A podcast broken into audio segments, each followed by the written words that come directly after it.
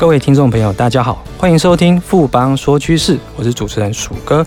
我们今天看到呢，苹果刚发表三款新机，是搭载所谓的 3D 感测模组。这相较于去年呢，就是一款 iPhone Ten 搭载整个 3D 感测，今年的话变成是三款嘛。那显示呢，苹果对整个 3D 感测功能是非常非常的重视。那这一块商机呢，是会不会吸引未来各家厂商陆续的跟进呢？我们今天很荣幸邀请到富邦投顾研究部的经理刘立忠来，我们谈谈三 D 感测。立忠好，鼠哥好，各位听众大家好。立忠，我们知道目前三 D 感测呢是主要用在人脸辨识，那包括它可以人脸的解锁嘛，那当然也可以作为交易支付的一个身份的认证。那可不可以简单说明一下说，说 3D 感测是如何作用的呢？好的，其实各位听众应该都跟我一样，过去在手机的这个解锁的部分，其实都是以手 key 的这个密码为主，但是这样子的一个方式，实际上是非常容易产生误打。甚至使用者本身都会忘记密码，那因此各手机大厂为了要把这个机密性跟安全性进一步的提升，其实就把所谓的解锁这个机制呢，转往到生物辨识，那例如虹膜、人脸这样子的一个方式来去做密码的一个解锁，而这样子的一个利基点就产生了现在我们所谓的 3D 感测。那目前来讲的话，3D 感测在技术上。大概有两个主流的技术可以达到我们所需要的这样子的一个应用的一个效果。那第一个是结构光，也就是将光的投影放在标的物上面，形成编码的一个成像的一个这样子的一个形态。而这标的物目前来讲，大概当然就是我们的人脸。那这样子的一个方式，其实它的特性有精准度比较高，扫描范围比较广，可以在室内或者是比较低的光源的情境之下去顺利的运作。那相关的厂商包括微软、Intel、Apple 等，目前来讲都采用这样子的一个结构光技术作为主要的 3D 感测，它所使用的一个技术。那另外一个技术，所谓的非时测距，也就是我们讲的 ToF，最主要的这个运用的这个技术的原理，是利用红外光往返相机跟标的物之间的这个时间，来去测量它的一个深浅度，达到立体成像。这个技术的特性主要是扫描速度快。比较适合户外或长距离来使用。目前来讲，包括微软、Sony 等，其实也都想有相关的一个方案去做推出。不过要留意的就是，以目前来讲，目前应用在手机里精准度比较高的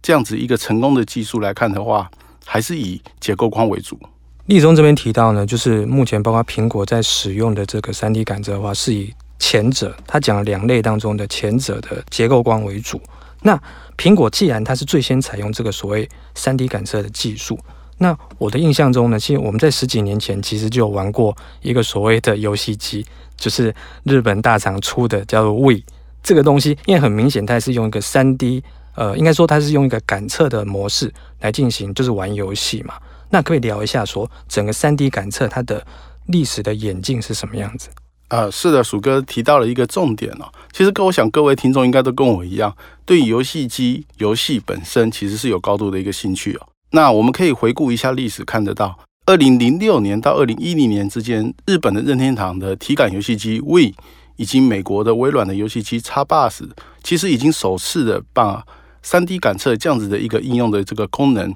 搭载到他们的硬体设备里面。让当时的这个游戏直接可以透过玩家的手势跟体态来跟游戏达到互动的一个效果。那到了二零一四年到二零一六年之间，Google 推出了所谓的 Tango 平台，主打 AR 的一个应用。那也将它的一个 3D 的感测模组应用在它的这个平台跟硬体的装置内，而使得使用者可以达到扩增实境的一个体验。不过当时在硬体的这个品牌上面，只有少数的几家做了支援。那到了二零一七年，也就是去年，苹果首次将 3D 功能搭载至它的手机 iPhone Ten。那我们可以看到，当时推出的一个主打的功能，就是可以模拟使用者表情，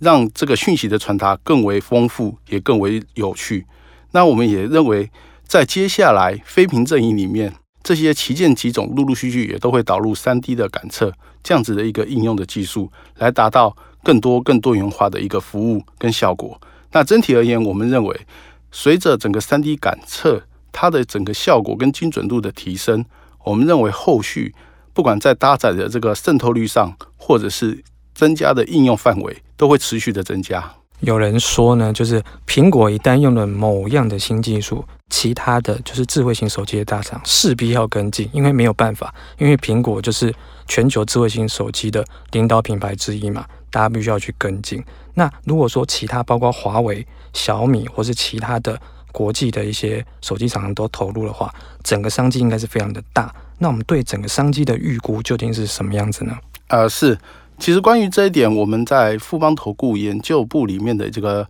关于手机供应链的研究里面，那我们对于相关的市场的前景是持非常乐观的一个看法。那我们先引用拓普产业研究的相关的调研报告来看的话，预估整个 3D 感测元件的市场规模将可以从2018年51亿的水准逐年成长，然后跳升至2020年的大概110亿元美元这样子的一个。高的一个水准，这期间的年平均复合成长率可以达到四十五点六个 percent。然后我们从手机的这个渗透率的角度来看，我们也估计整个三 D 感测在智慧型手机市场的渗透率可以从二零一七年的二点一 percent 显著上升至二零二零年的二十八点六 percent。尤其在今年下半年非苹阵营加入之后，我们预期这个市场的成长速度将会更为快速。那此外，我们可以从其他的研调机构中也看得出来，整个 3D 感测的应用未来也不仅仅将受限于智慧型手机，例如 AR、VR、AI 机器人、无人车，甚至智慧工厂等，都会去应用 3D 感测这样子的一个新的应用的一个效果。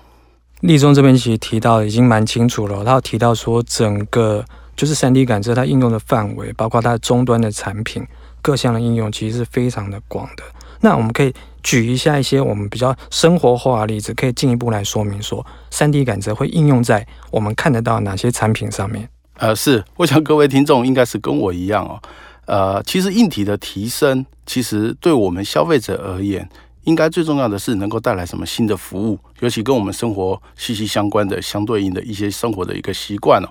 那首先，我们可以提到，刚刚有提到一个重点，3D 感测其实在最早游戏机的市场里已经开始在做应用的。那我们进一步跟各位听众做个说明，其实微软早期的体感游戏机，包括呃其他 Google 推出的应用平台等，导入 3D 感测之前呢，这些游戏的一个操控其实都是单纯的游戏感的控制，而导入 3D 感测功能之后呢，就变为人体的动作跟手势来去做一个控制。为整个游戏带来全新的一个乐趣，我想各位听众应该都跟我一样，感受到非常生动跟活泼的一个感觉。那至于跟我们生活比较息息相关的手机的功能的部分，除了身份认证的这个解锁基本的功能以外，我们也可以看到近期整个手机厂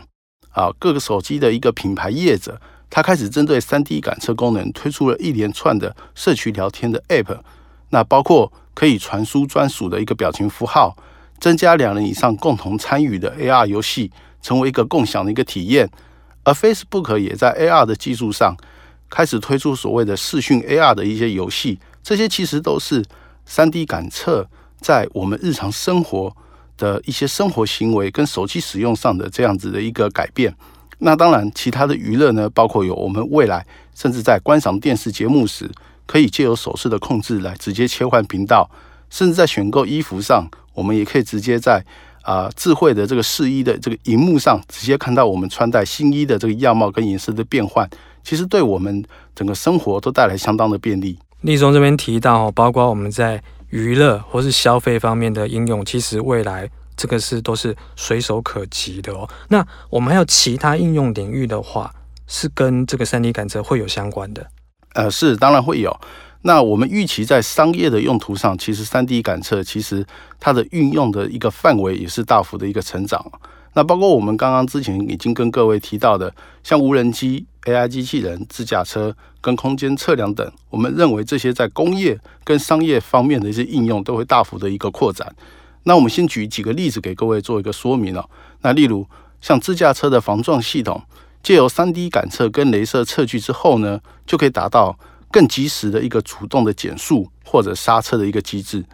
那无人机在应用 3D 感测技术之后呢，它的立体空间的视觉感将会更强，更会避免无人机在飞行的过程中避免碰撞到非预定的一些障碍物。